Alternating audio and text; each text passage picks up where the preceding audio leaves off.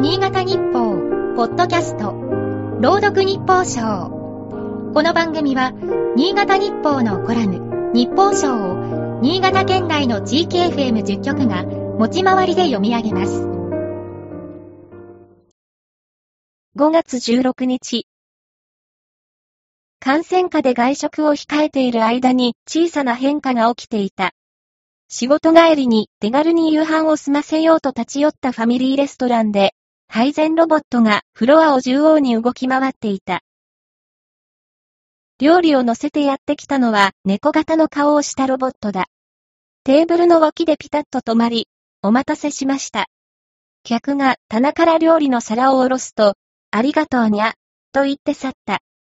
周囲には多くのテーブルが並ぶのに、注文を間違えることもない。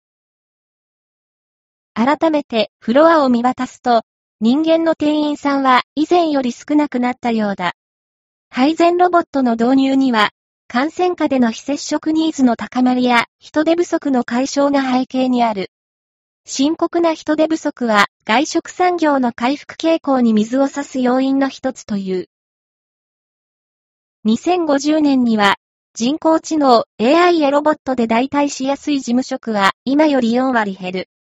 経済産業省は、産業構造の変化に対応した人材育成を目指す未来人材戦略で、約30年後の日本をそう見通した。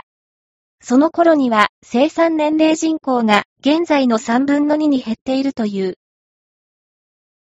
デジタル化や脱炭素化で構造改革が進み、人間に求められる能力は今の日本で重視されている責任感や真面目さから問題を見つける力や的確な予測力、革新性へと変わっていくらしい。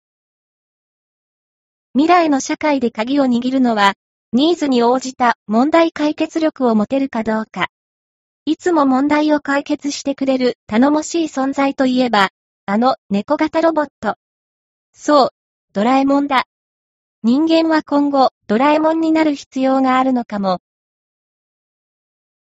今日の日報賞は、FM ケントの音声合成システム、南がお送りいたしました。